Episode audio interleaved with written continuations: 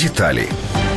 Программная закладка на сервере магазина перехватывает данные платежных карт в момент их ввода пользователем в текстовое поле в браузере. В этом случае покупатели не защищают шифрование по протоколу HTTPS, так как данные перехватываются еще до шифрования. Первые зараженные сайты были обнаружены в конце прошлого года. С тех пор их количество выросло как минимум вдвое. Кроме того, хакеры стали использовать более сложные схемы для маскировки. Ранее они использовали различные модификации одного и того же онлайн-мошенничества. Сейчас они используют 9 разновидностей скрипта, принадлежащих к трем разным семействам. Мошенники также усовершенствовали механизм перехвата данных платежных карточек. Если раньше вредоносная программа просто перехватывала страницы за строкой «Checkout» в URL, то теперь он уже распознает популярные платежные плагины Fire Checkout и PayPal.